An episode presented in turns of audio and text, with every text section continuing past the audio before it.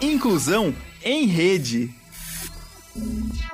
Olá a todos e a todas que estão aqui conosco. Estamos com mais um programa Inclusão em Rede, um programa realizado pelo CIANE, Serviço de Inclusão e Atendimento aos Alunos com Necessidades Educacionais Especiais do Centro Universitário Internacional Uninter. Hoje, sexta-feira, dia 6 de agosto de 2021, uns, uns pouquinhos minutos atrasados, 16 horas e 37 minutos, horário de Brasília.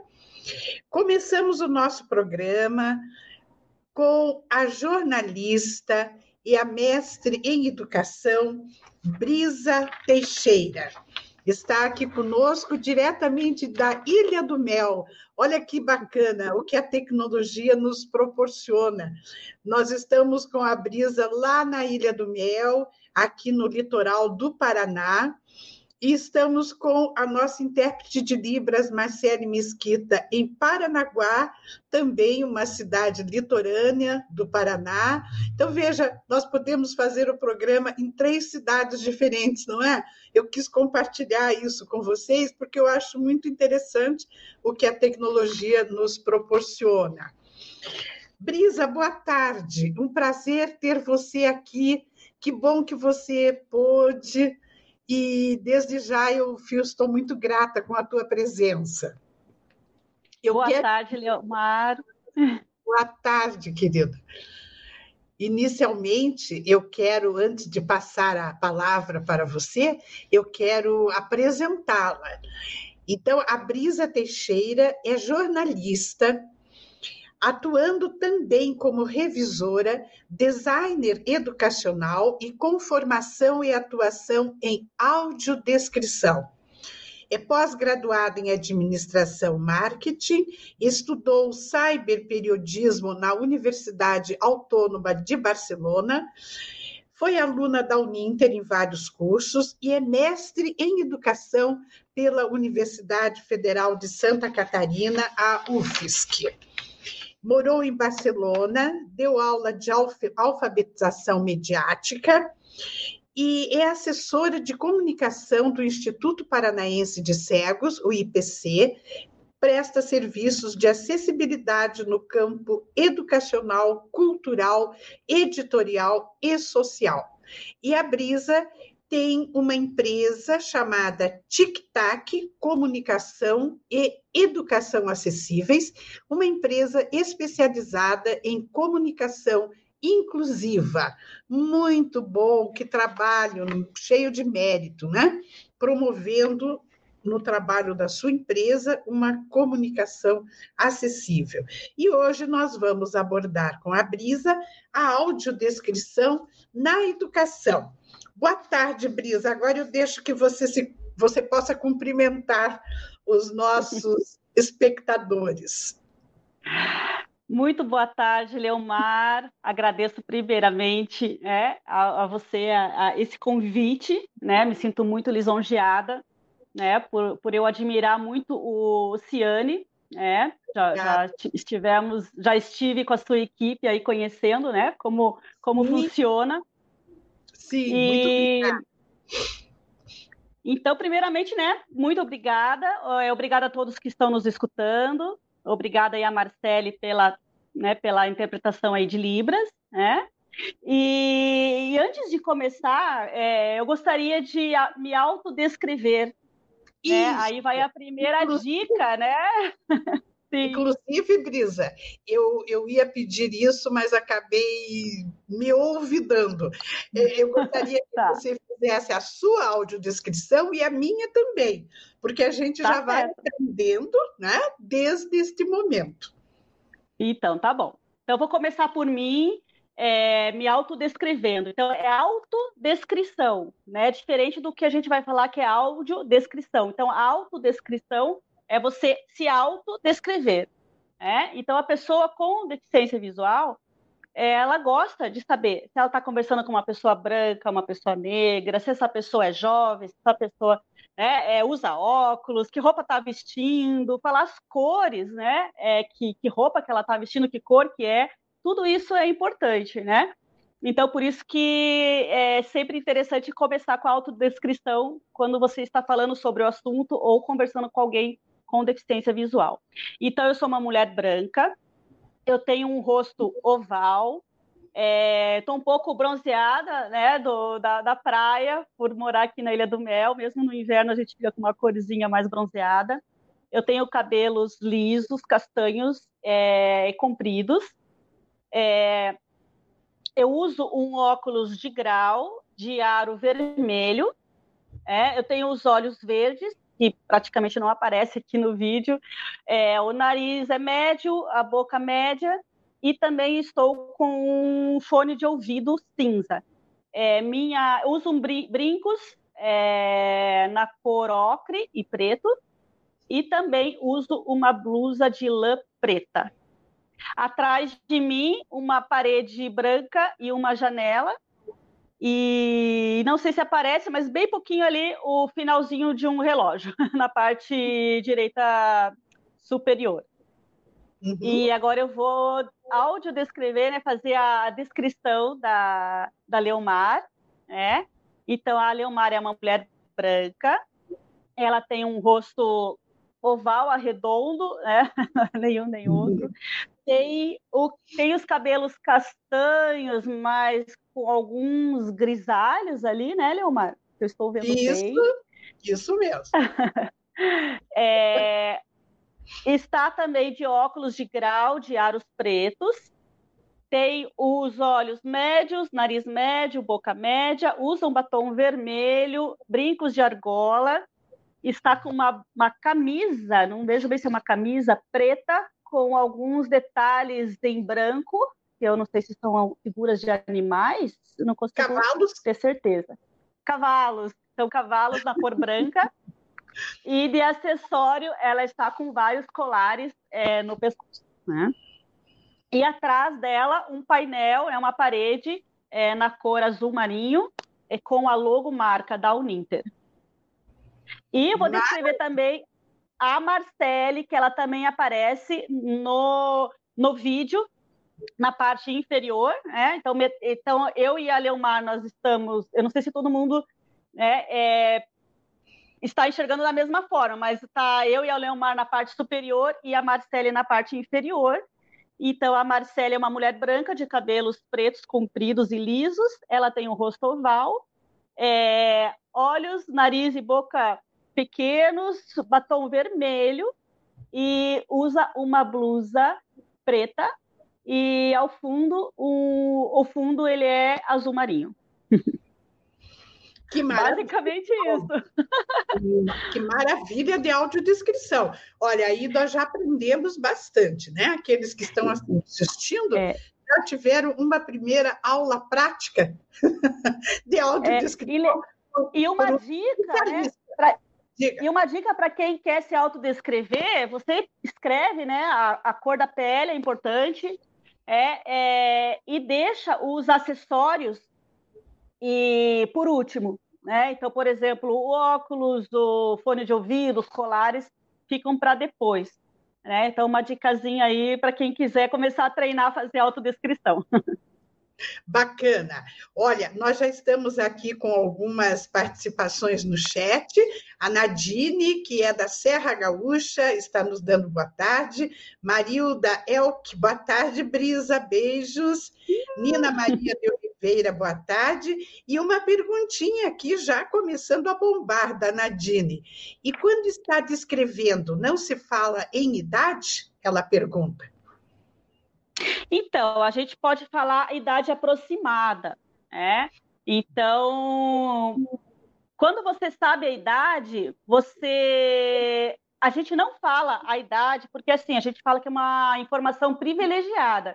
Se a pessoa que enxerga não sabe a idade da pessoa, você não pode passar uma informação que, que na audiodescrição que aquela pessoa que enxerga não tem. Então, você pode falar assim, é, por exemplo, quando é uma criança, uma criança de aproximadamente quatro anos, porque criança é tão vasto, né? Pode ser uma criança de três, de quatro, de nove, de dez, muda totalmente a hora que você vai visualizar mentalmente aquela criança quando você diz aproximadamente a idade, né? E com pessoas, né? Vamos supor a Leomar, é, é, é, delicado, né? Eu falar aproximadamente 50, aproximadamente 60, porque idade é uma coisa delicada, principalmente para as pessoas mais velhas.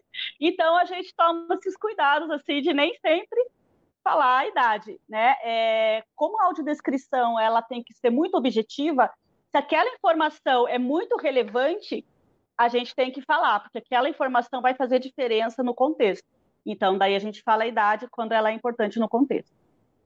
Muito interessante. Quer dizer, se eu estivesse conversando com um cego, eu não iria dizer para ele a minha idade, porque não seria interessante no contexto da conversa, não é?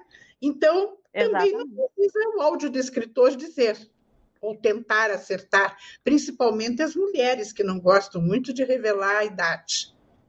É, eu às vezes gosto assim de perguntar pela minha voz, você acha que eu tenho quantos anos? Às vezes eu falo isso, né? Só que eu tenho uma voz de uma pessoa de, de 30, de 40, né? É, mas é. aí, assim, com quem eu já tenho uma intimidade, estou brincando com a pessoa, né?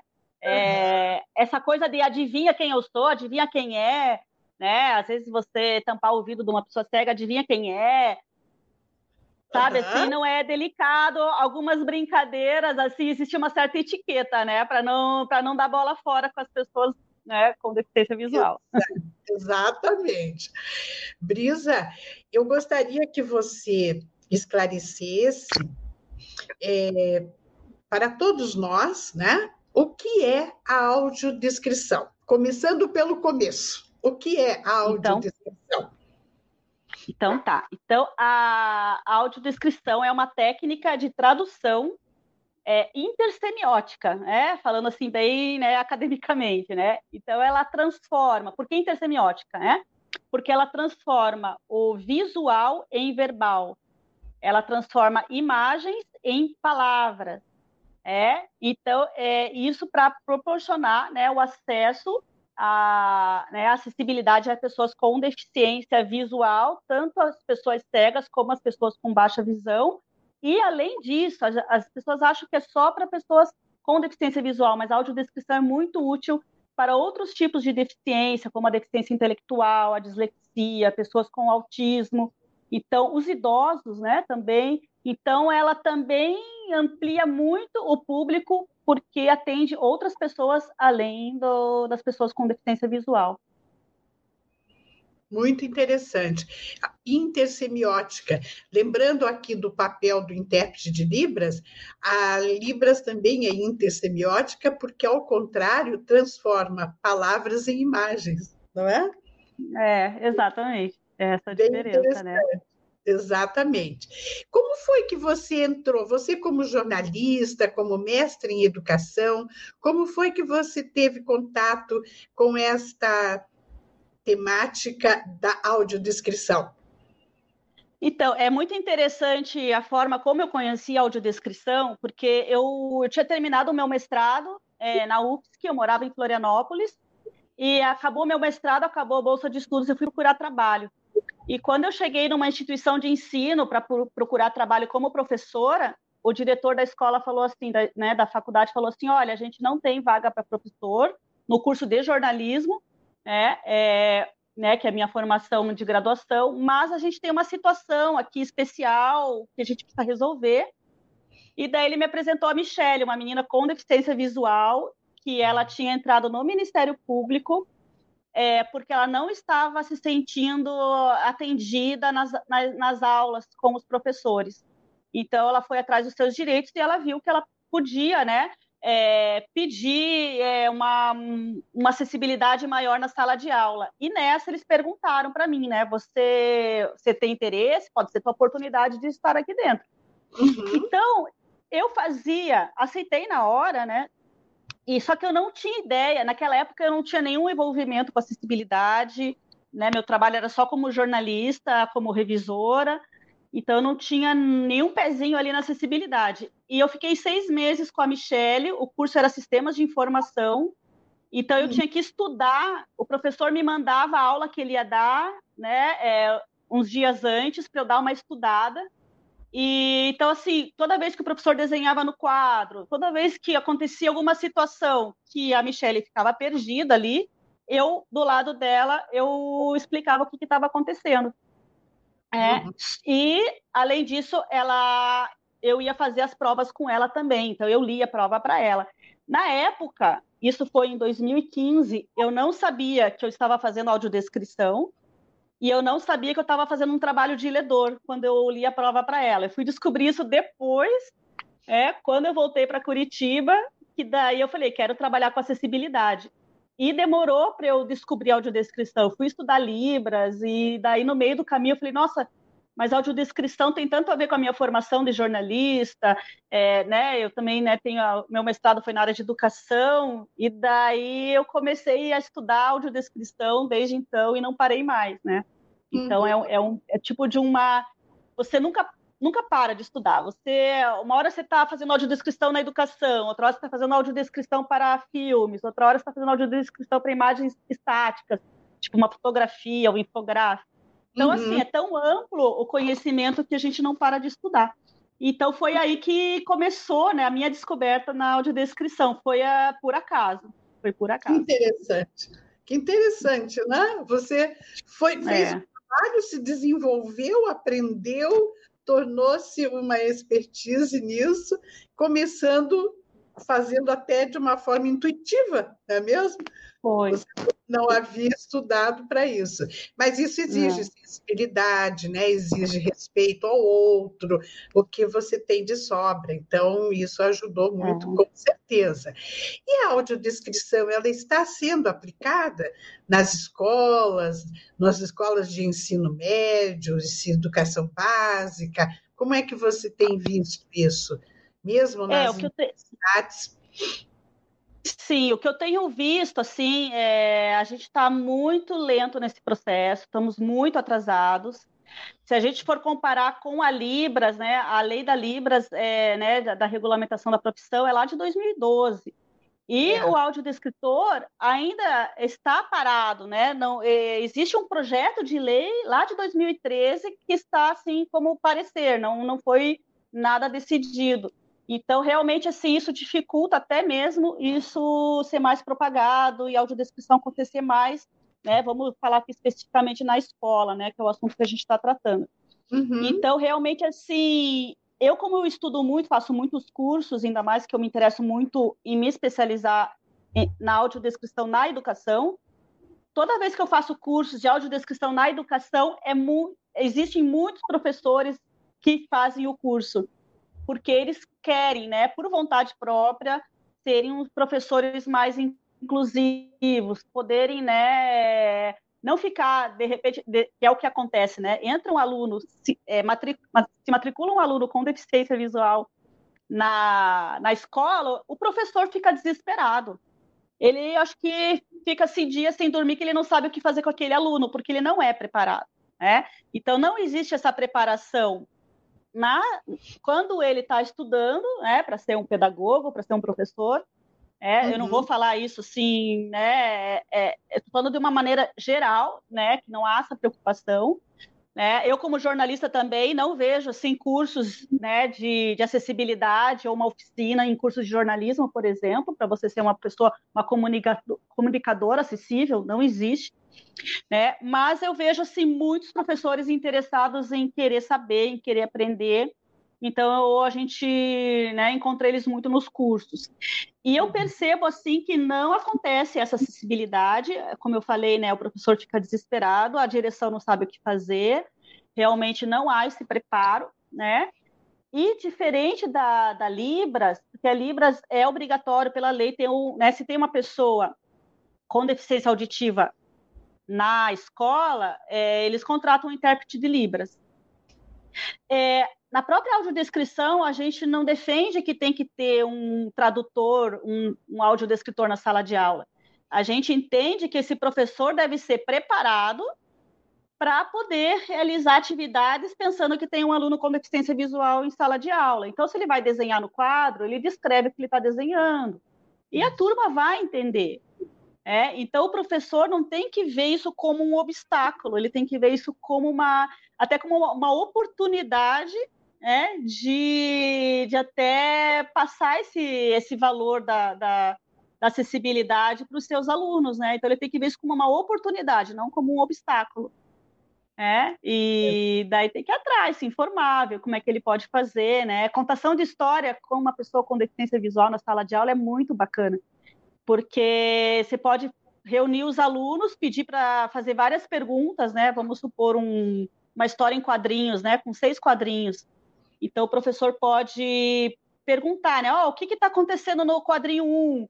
né? E como é que é esse leão? Como é que ele abriu a boca? Como é que são os dentes do leão? Daí fala no outro, né? Vai, vai, vai perguntando para a turma. E quem está enxergando, os alunos que enxergam vão falando. E aquela aluno com deficiência visual vai estar tá escutando e prestando muita atenção.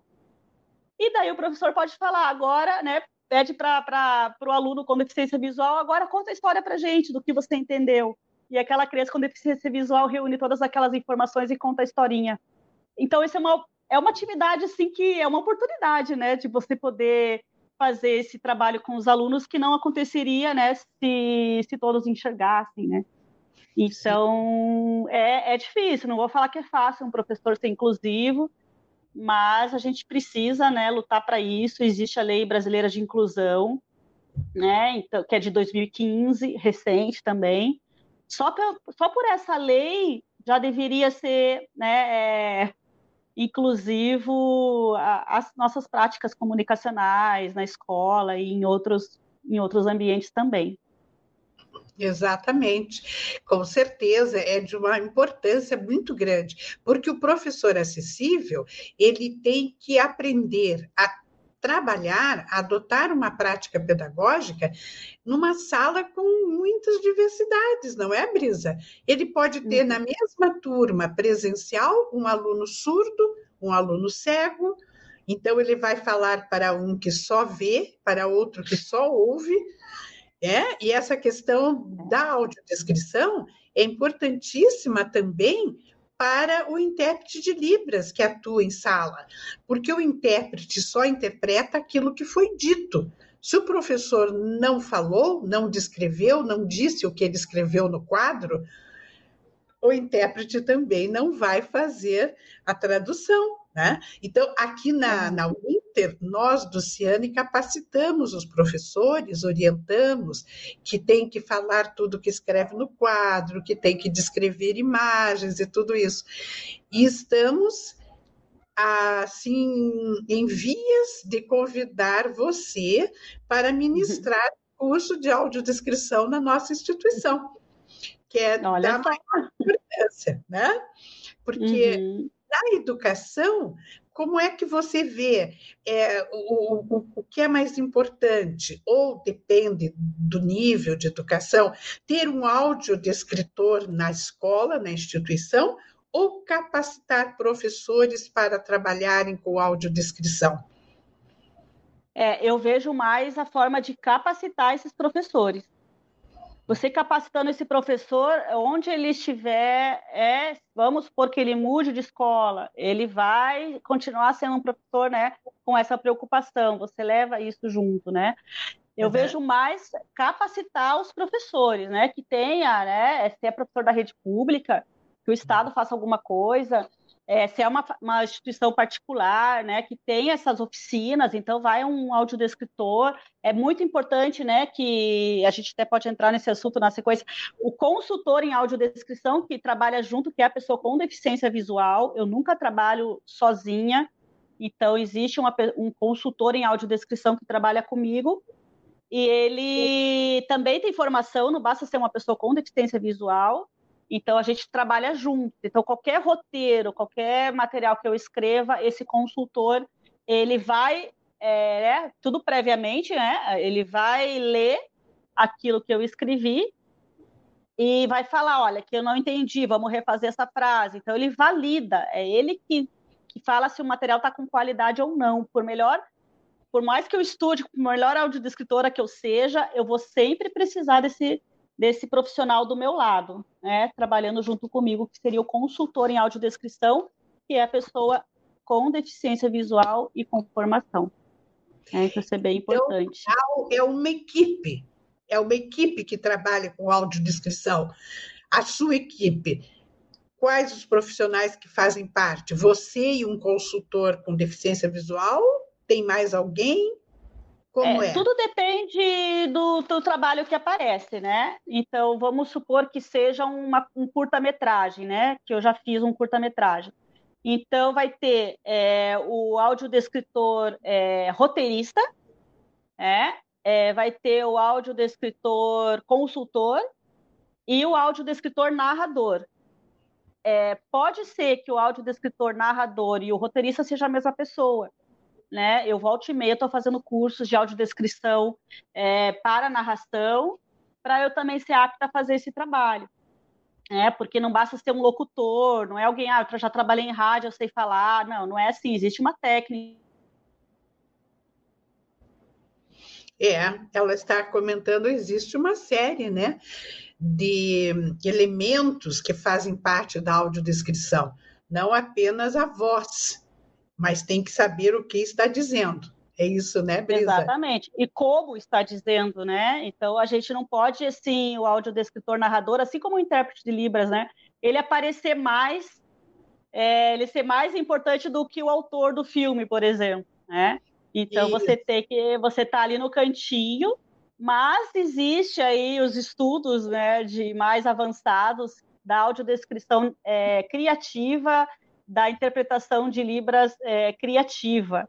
Então, eu participei de um congresso no Recife, que é uns três anos atrás, porque a pandemia impediu de continuar indo para lá. Mas, assim, é... então o filme, o, o, ator ele estava vestido de branco, é, é, ele tinha umas características físicas e o intérprete de Libras era muito parecido com esse ator. Uhum. Então, e, e, o que, que acontece? A gente pergunta, né, para as pessoas com deficiência auditiva se eles gostam daquilo. E se eles falam que sim, por que não fazer? É? Então, a gente também está colocando um pouquinho de criatividade, assim, não ser uma. Lá no início eu aprendi que a audiodescrição tem que ser neutra. E hoje a gente vê que não precisa ser tão neutra, porque pode ficar monótono. E daí o que, que adianta você só passar a audiodescrição, ser acessível, mas ser uma coisa monótona que, o, que o, a pessoa, quando se visual, vai dormir no filme, né? Então, é. existe já alguns estudos para a gente ser um pouquinho mais, não ser tão neutro nesse momento de fazer a, a tradução, né? Tanto na Libras quanto na audiodescrição. Exatamente. Eu assisti na Cinemateca Guido Viário, todos nós juntos, né? Aquela ocasião, a pré-estreia do filme do Guilherme Biglia, que, se não me engano, foi o primeiro filme no Brasil com audiodescrição. Eu não lembro o nome do filme, mas você com uhum. certeza uhum. sabe, o filho da Lilian Biglia, né? E, uhum. e, muito interessante, o auditório lotado de cegos, né? Estávamos todos, o pessoal da inclusão assistindo, cheio de cegos assistindo o filme, e o trabalho de audiodescrição no cinema eu achei, percebi de muita dificuldade, porque o tom de voz, como você mencionou, não pode ser tão baixinho que vá até fazer o, o, cego dormir. E, ao mesmo tempo, ele tem que se fazer ouvir, mas não tão alto quanto os diálogos né, que os atores fazem é. no, no, filme. E o cego é. escuta os diálogos e escuta a audiodescrição também. Né? É. é. muito interessante. Realmente é promover né, acessibilidade é. e comunicação a todos. É, e essa qualidade, essa qualidade do, do áudio, é, existe uma ou, um outro elemento, né, uma outra pessoa importante na equipe de audiodescrição, que é quem vai finalizar o vídeo, né, que é o técnico de som, que se ele entende de audiodescrição, né, não basta ser um técnico de som, ele vai saber equalizar, né? Se tem uma música muito alta, é, ele, ele pode, no original do filme, ele pode diminuir um pouquinho o volume da música para que a voz do audiodescritor apareça. Então, pode ter né, uns segredinhos ali, mas só se a pessoa entende mesmo, já fez alguma coisa assim, ou se tiver alguém falando, olha, aqui a gente pode diminuir esse volume, porque daí dá para a gente falar. E em filmes, assim, é um desafio muito grande, porque a audiodescrição ela não pode sobrepor o diálogo. Então a gente tem um tempo muito reduzido para falar aquilo, né? Imagina, às vezes a gente aproveita uma respiração da pessoa para falar É, às vezes é a característica é branca. Né? Ah. Às vezes tem que falar um pouquinho mais rápido, é branca, né? E não pode ficar feio. Então, a gente aproveita os intervalos dos diálogos para colocar ali a audiodescrição. Então, é, é um desafio muito grande, muito grande. Muito Exige muito talento, não é? Além de é. tudo, muito talento para ter essa percepção, né, de time, é. noção de como e quando. É muito espetacular isso. Eu é. sou e, e... Hum. E recentemente, é, esse mês, eu fiz uma fiz audiodescrição de um livro é, sobre a cidade de Niterói.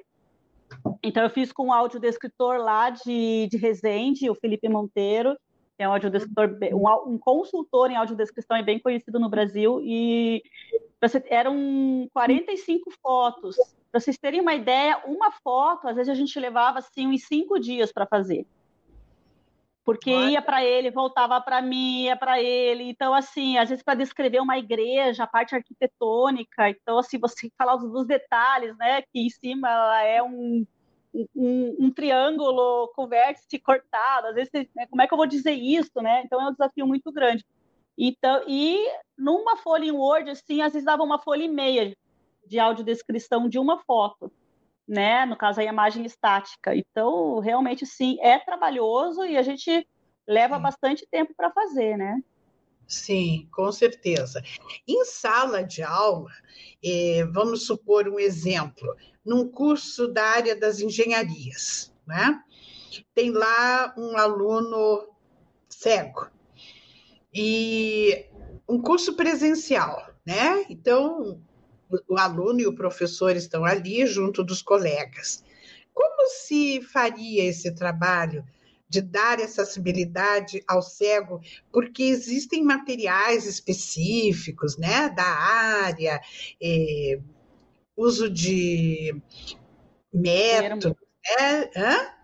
De? É uso de palavras, né, mais técnicas, mais específicas. Palavras também. técnicas e mesmo de recursos, né, recursos é tecnológicos que eles usam, eh, máquinas, eh, medições, tantas coisas assim que são muito específicas, né, de uma área. É.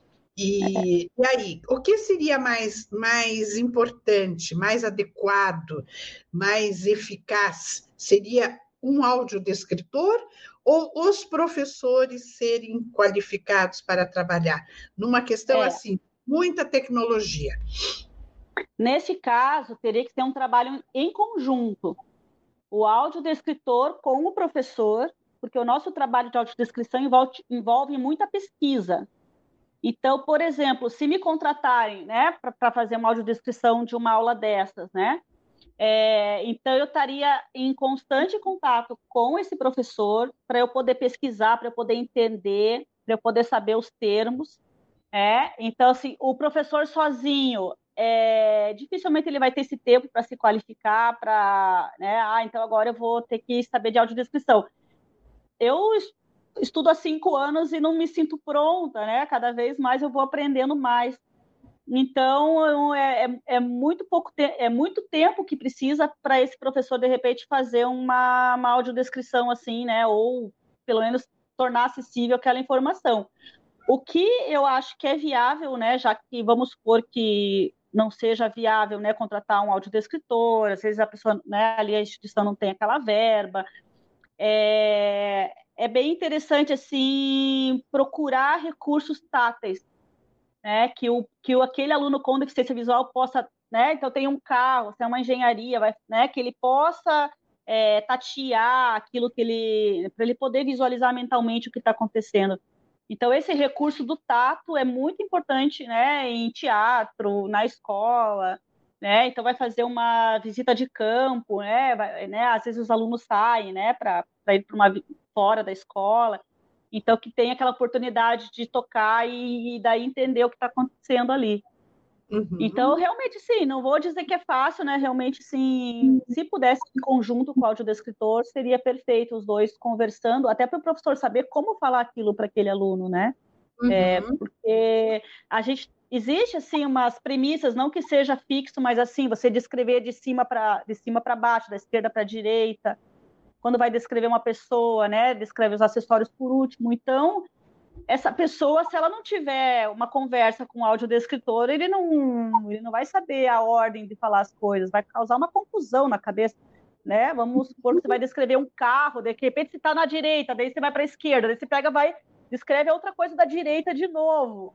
Ele vai ficar confuso, vai ser, vai, vai ser um estresse, né, para esse aluno.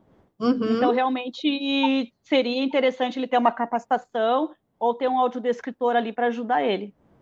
Uhum. essas normas que a audiodescrição tem, que eu aprendi no curso que eu fiz, né, lá no Instituto Paranaense de Cegos, Sim. E um primeiro curso, né, eu só fiz um, mas eu, eu fiquei muito encantada, eu lembro, com a descrição da capa de um livro para um cego né? Porque quem não sabe, pega a capa do livro e, como você diz, descreve de uma maneira que o cego vai ficar confuso, não vai entender direito. E ali tinha uma série de normas, né? O que descreve primeiro, o que primeiro a capa, depois a contracapa e tal, né? E eu achei é.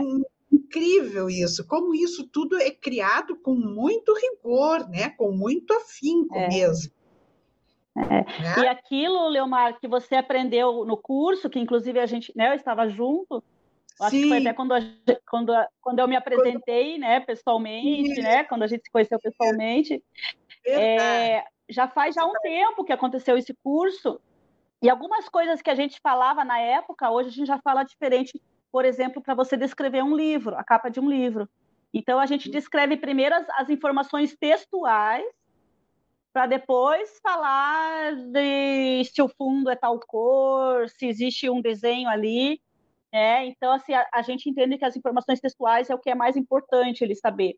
E de, depois vem os recursos visuais, assim, né, para complementar. Então, uhum. eu aprendi isso, assim, né, pratiquei isso nesse livro que, que eu fiz a, né, aí com o Felipe Monteiro esse mês passado, e uhum. realmente eu tive que. Eu pensava que era de um jeito, ele falou assim: não, é primeiro textual. Então a gente vai aprendendo e vai melhorando assim cada vez, né? Uhum, uhum. E aprende. Então, aqui em Curitiba, eu vi num passado recente o convite para a apresentação de um balé com audiodescrição. E eu não pude ir nesse evento, mas eu fiquei pensando como será que vai se colocar em audiodescrição num evento presencial, né, com todas as pessoas ali, as pessoas videntes e as cegas também, como é que você vai descrever? Como que isso acontece, mais ou menos, Brisa? Como é que acontece é, isso, balé? Isso num, num, num evento, num teatro, né? Isso, isso. É, esse evento que eu mencionei foi aqui em Curitiba, se eu não me engano, era ligado. Oi, Brisa, agora você voltou. Peraí, agora voltou. É. Então a gente tem aquela cabine, igual a cabine de tradução ah, simultânea. Uhum. Então o, o áudio do escritor narrador fica lá dentro. Hum. Dentro da cabine, com o fone, igual uma tradução simultânea. Uhum. E as pessoas com deficiência visual estarão também com, com o fone. Ah, legal. então não atrapalha. Não atrapalha as outras pessoas que estão é, desculpa, assistindo. Que estão assistindo, porque vai só ali para só para quê? Fonezinho, para o fone de ouvido, né, de quem está. E quando sobra fone, mesmo a pessoa que, né, que, que enxerga, ela pode pedir, ah, eu tenho curiosidade, poderia escutar para ver como é que é? Uhum. Então, também é possível, né? Mesmo quem não seja né, sobrando, né? O fone Sim. é bem interessante viver essa experiência. Muito interessante. E aí descreve os passos do balé, a roupa, a bailarina, o bailarino, o baile, e descreve. Um dos... Diga. um dos primeiros é, trabalhos que eu fiz como audiodescritora foi um super desafio. É, imagina, né? Você descrever um corpo de baile dançando, né? Se apresentando. Como é que vai fazer que o cego compreenda o que, que está acontecendo no palco? Ele tem que, ele, ele, ele ouve a música. Isso já é maravilhoso. Ele ouve a música, então é mais fácil dele entender o que os bailarinos estão fazendo. Mas aí é, é que eu quero que a Brisa nos diga. Ah, então, ele diz assim, deu um salto. é, né? Eu penso isso, porque eu não assisti ainda, então eu não tenho ideia de como seja no palco. Então, bailarinos estão juntos, dançam juntos, fazem uma. É, que, como é que vai descrever isso? Dão um salto? Então, é, é, diga. Aqui para aqui mim estava carregando, então vamos ver se eu consigo falar. Então a gente tem que descrever, a gente tem que ver o que, é mais importante, né? No caso ali que era um, um, um balé teatro, então existia uma história a ser contada, mas existia o corpo de baile ali, o balé do G2, né? Então, assim, é, primeiro que é interessante você ter uma experiência já, né, como de descritor de teatro, de dança, para você poder fazer esse tipo de trabalho, porque senão a dificuldade vai ser enorme. Uhum. Então, você pode é, falar do, como é que a pessoa, como é que gira, é, se é o pé direito que vai para frente. A gente aprende direito e esquerda, assim, fazendo a descrição assim, muito rápido, né? Uhum. E às vezes a, a, gente se confunde, mas ali, então, na hora que está falando, já existe um pré-roteiro, né? Isso é bem importante falar. Né? Então, é feito um pré-roteiro. Então, assim, a, quem contrata a gente tem que mandar um vídeo, por exemplo, da peça, ou você ir no ensaio para poder escrever esse roteiro. E ali você vê se é importante aquele passo que a pessoa deu, é, né, para a história ser contada, mesmo se não tiver um teatro, né, assim, como pano de fundo, você vai descrevendo aqueles passos, né, a, a mão para cima, com a palma para baixo. É, é difícil. É, é, muito difícil. E hoje, se, se me derem esse tipo de trabalho para fazer, eu passo para a Márcia Caspari, né, que a senhora conhece, passo para alguém assim mais é, com mais experiência para fazer esse trabalho. Eu, eu, não consigo pegar um trabalho que eu vejo que me falta assim um pouco mais de, de experiência. Então a gente passa para aqueles que já são bons naquilo. E uhum. com o tempo você vai aprendendo até chegar o seu momento, mas tem coisas assim que realmente tem que pegar alguém muito experiente para fazer. Sim, exige mais, né? Você vê, tem que conhecer o pré-roteiro, tem que assistir ensaios, não é só é. chegar ali no momento e trabalhar, né? É. Mas, Leomar, eu gostaria até, até não coloquei, na, não contei para vocês, é, tem um, eu já fiz duas vezes, é, e algo assim que praticamente, eu conheço uma pessoa que fez isso no Brasil, inclusive é a audiodescritora mais famosa do Brasil que fez, isso muitos anos atrás. Eu fiz em 2019 e outro em 2020 eu fiz audiodescrição de um parto. Olha que lindo! Então eu, eu, descrevi. Lembra o, Dan, o, Daniel Massaneiro? Lembra do Daniel Massaneiro? Que... A Rafaela. A Rafaela. Exato. Esposa do Daniel Massaneiro, que é um cego muito amigo nosso, inclusive de trabalha na Uninter, é um bacharel Exatamente direito, e, e, você fez, fez audiodescrição do parto da Rafaela, que é também, ela tem baixa visão, né? A Rafaela. E o, e o Daniel Sim. Uhum. A Rafaela e o Daniel, pai. E aí, conte como é que foi isso. Você lá dentro do centro cirúrgico, toda paramentada, com aquela roupa toda, o, os médicos em volta.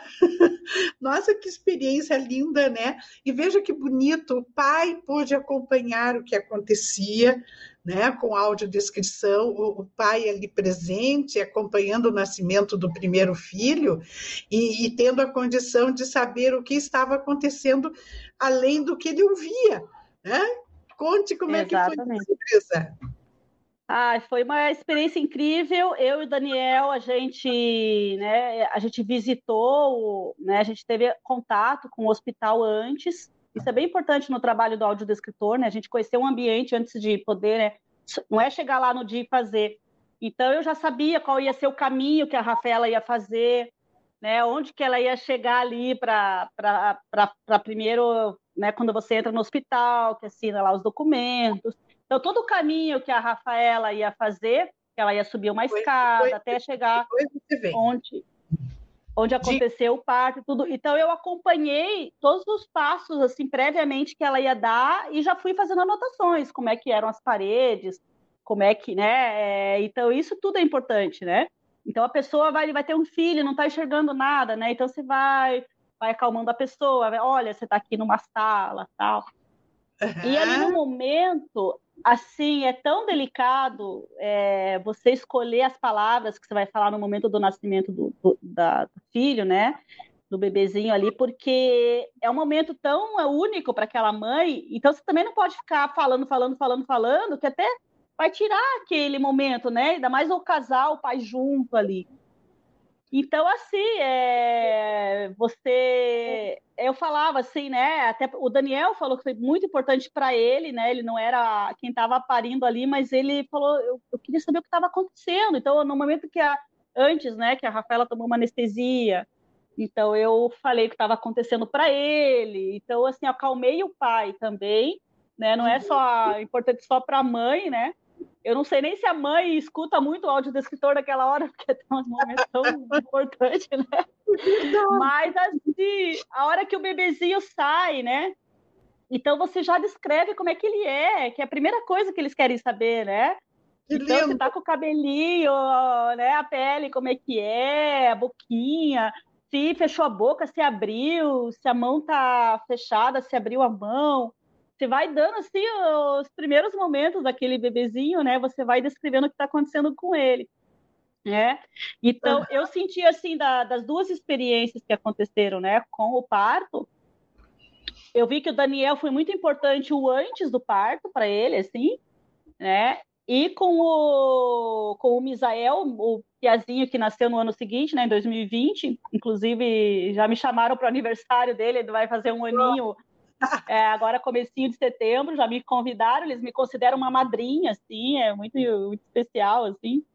E Sim. daí foi muito importante que enquanto a mãe estavam lá, era, era uma, uma cesariana, né? Então, uhum. Então, enquanto eles estavam lá costurando a mãe depois do parto, eu fui com o pai na, naquela salinha, que eu esqueci o nome, né? Que é a sala onde o bebezinho vai, que ele é medido, é pesado tal. Então eu fui com o pai lá e descrevi os primeiros momentos do filho dele naquele momento, né? Então assim, a primeira troca de fralda, daí pesou o menininho, daí eu falei quanto que era o peso, né? A, mediram, então assim foi muito bacana, assim, muito muito lindo. importante para mim esse momento. É. Muito, um trabalho muito lindo, né? E que exige muita sensibilidade, bom senso, né? Porque como você é. disse, não posso falar demais, né? não posso atrapalhar a emoção da mãe. Que bonito. Custa muito caro o trabalho de um áudio de escritor? Essa você responde se você quiser.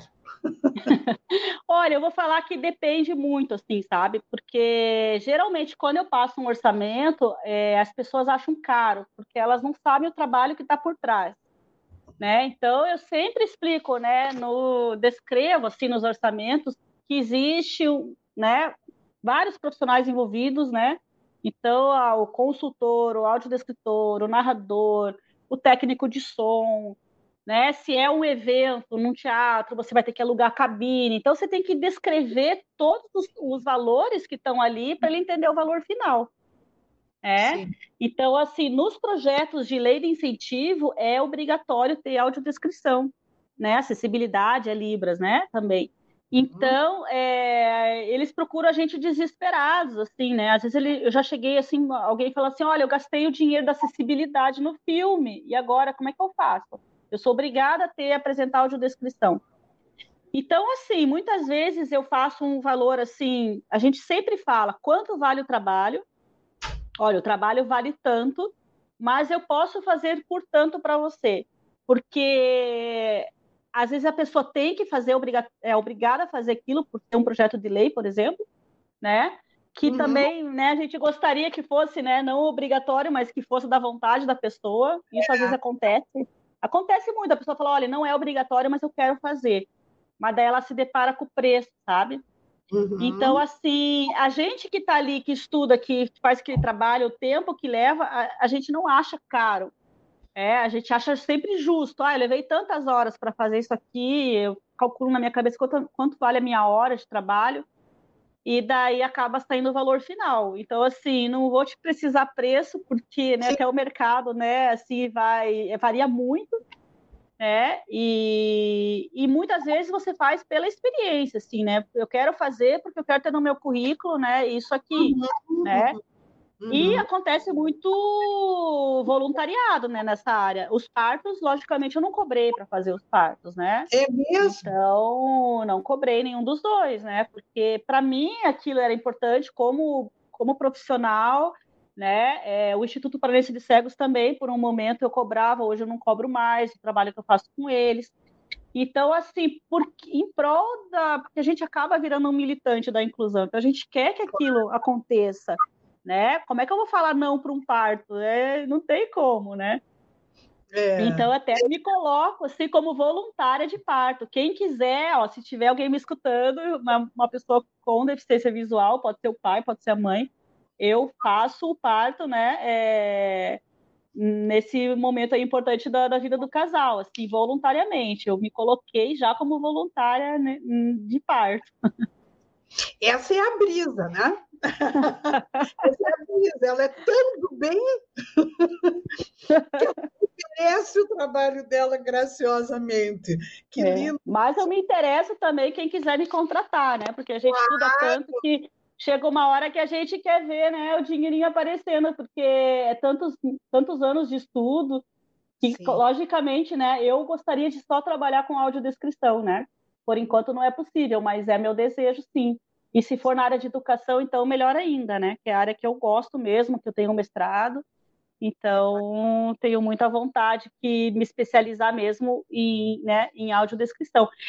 E outra coisa que eu ia falar da audiodescrição na educação, eu como designer educacional, eu recebo muitos projetos que é assim, as pessoas não sabem que eu sou audiodescritora, né? E mais aparece as imagens dos, dos materiais didáticos para fazer audiodescrição. A maioria contempla lá você fazer um para cego ver mas as pessoas que são os designers educacional não estão preparados para fazer essa, essa audiodescrição. Eles não sabem que tem que descrever da direita para a esquerda, de cima para baixo. Eles acham que não pode falar de cor. Então, eu percebo uma falha grande né, nessas empresas que, que contratam professores para fazer material didático, tanto o conteudista quanto o design educacional, de está lá contemplado, mas assim, por exemplo, uma tabela, você leva umas 10 linhas para escrever uma tabela, você tem que descrever tudo que está naquela tabela. Só que assim, fica inviável, né? Você, a gente não ganha muito para ser design educacional e só para fazer uma descrição de uma imagem você leva um tempão. Daí eles falam assim, não, em três linhas você escreve. Eu falei, mas isso não é inclusão. Eu falei assim, é, eu, eu não, vocês não estão me pagando para fazer audiodescrição, mas o, se vocês falarem que eu que essa tabela aqui eu vou fazer em três linhas, é, eu, eu não estou fazendo inclusão, né? E ainda não cheguei lá no, na, na dona, do, na diretora da empresa, mas é o que ela deveria ouvir, assim, sabe? Deveria uhum. contemplar mesmo um audiodescritor para fazer isso.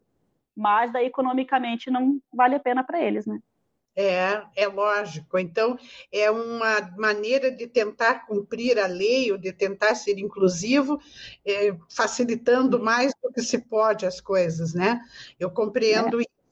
É, é um trabalho muito importante. Vocês já têm um órgão de representatividade, já existe a profissão reconhecida, regulamentada de audiodescritor, Brisa? Não, não existe ainda. Existe um projeto de lei. Deixa eu ver aqui, eu até anotei qual que é o projeto. Enquanto eu estou falando aqui, está ficando escura a minha sala, né? Mas eu Mas consigo tá, ler. Está dando em você. É, olha aqui, ó, existe uma a lei, né? Deixa eu ver qual que é aqui, aqui é do tradutor de Libras, ó, um projeto de lei que é PL 5156/2013, que está hum. aguardando até hoje um, um parecer. Então, uhum. o que está acontecendo? Os audiodescritores, inclusive eu faço parte, né? Está bem recente, assim, é, a gente está retomando a ABAD, que é a Associação Brasileira de Audiodescrição, Então, eu, eu né, sou associada né, à ABAD, e a gente está montando, inclusive essa reunião foi semana passada, né? E o grupo é, foi hoje mesmo que, que a gente, a Márcia Casper, que, que coordena esse grupo, que é o grupo de trabalho é, para a regulamentação da profissão. Uhum. E existe um outro grupo de trabalho que eu quis participar, que é sobre a formação do audiodescritor. Né? Uhum. Então, eu participo desses dois grupos de trabalho, os dois estão, né, um envolvido com a profissão, outro com a educação, que eu não poderia ficar de fora. Para a gente, como profissional, se, não, se a gente não fizer isso, não for para frente, não vai acontecer nada. Então, a gente está começando a formar um grupo para resolver, né, e, e que isso seja logo regulamentado, porque não é, ainda não é. Sim, o critério para que a pessoa seja reconhecida como um audiodescritor, não é? Que cursos ela deve ter, que experiências ela deve ter feito é. para ser considerada. É. Isso vocês estão trabalhando nisso. É, está acontecendo muito de a pessoa fazer um curso livre e achar que já pode trabalhar como audiodescritor. E daí é. Não, é, não é bem assim, né? Então, desde 2016, assim, né, quando eu saí de Florianópolis, né, que eu trabalhei com aquela menina desde 2016 que eu estudo audiodescrição. E Olha. não paro de estudar. Então, assim, claro. né? É... Realmente, assim, se você quer fazer o trabalho com responsabilidade bem feito, não é um curso livre, não, não são dois anos, assim, que vai fazer você ser um audiodescritor. É muito prática né? Você realmente colocar a mão na massa, mas para colocar na mão na massa você tem que ter um estudo anterior. Não existe, né, faculdade, não existe nenhuma licenciatura, não existe. É... E teve alguns profissionais e eu me interessei pela audiodescrição depois que fizeram uma pós-graduação na Universidade Estadual do Ceará. Então, hum. algumas pessoas tiveram essa formação lá na Universidade Estadual do Ceará, mas não foi aberta mais nenhuma turma né? Foram só duas turmas, isso antes de 2016. Uhum. E a PUC de Minas Gerais, se eu não me engano, abriu uma pós-graduação, que está acontecendo ah. agora, né? Uhum. E eu estou aguardando uma, uma, uma, universidade pública, né? Estou aguardando mais um pouquinho para ver se eu consigo fazer numa universidade pública um, realmente um curso que, eu, que tenha uma, né, uma pós-graduação, que seja algo mais do que os cursos livres que eu faço, né? Que são importantes, mas não têm um peso né, acadêmico ainda. Sim, uhum. com isso você já respondeu a algumas perguntas que estão aqui no chat, de que cursos podemos fazer, e há cursos em Curitiba de audiodescrição, o Nordeste... Olha, eu acho que eu, eu vejo assim, principalmente agora, né, na, a, a, antes mesmo da pandemia, já tinha muitos cursos online, eu comecei a fazer curso online. Né? O primeiro Sim. curso que eu fiz né, foi.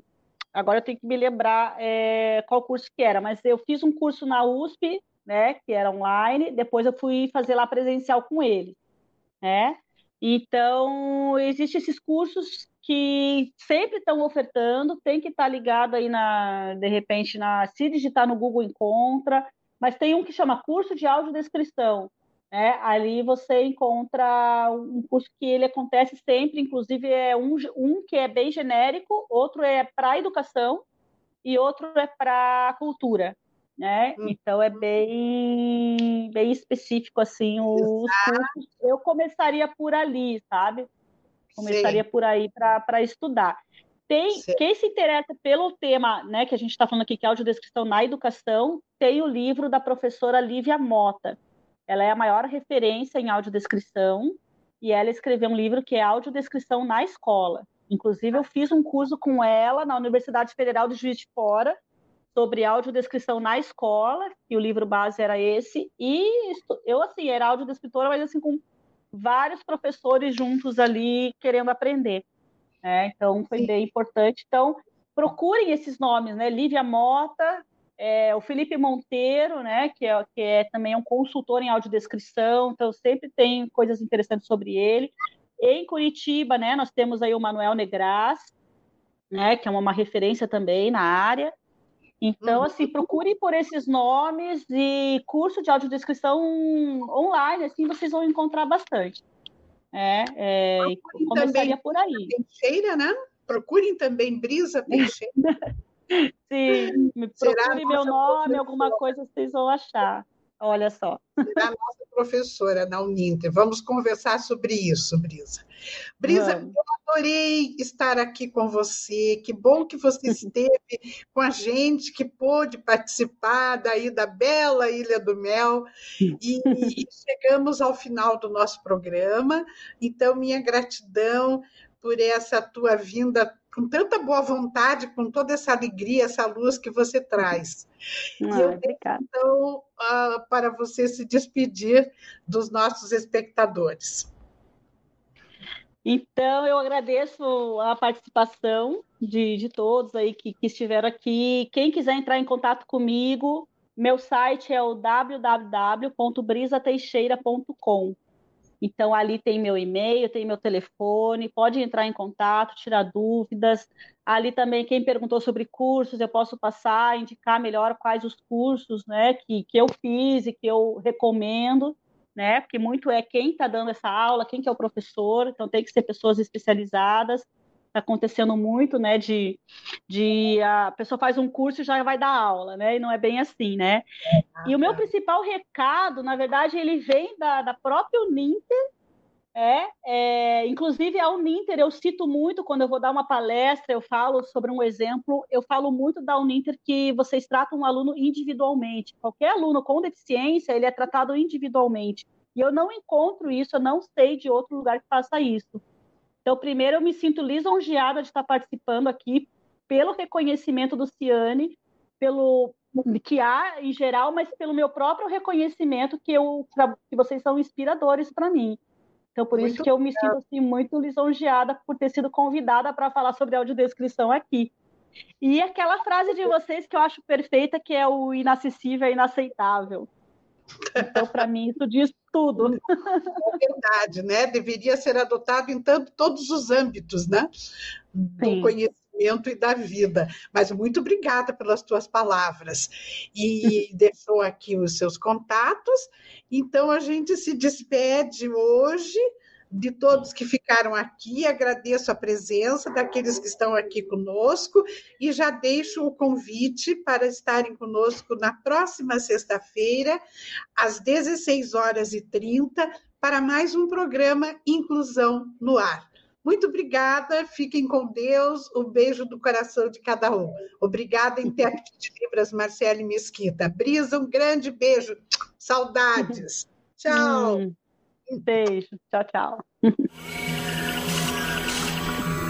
Inclusão em rede.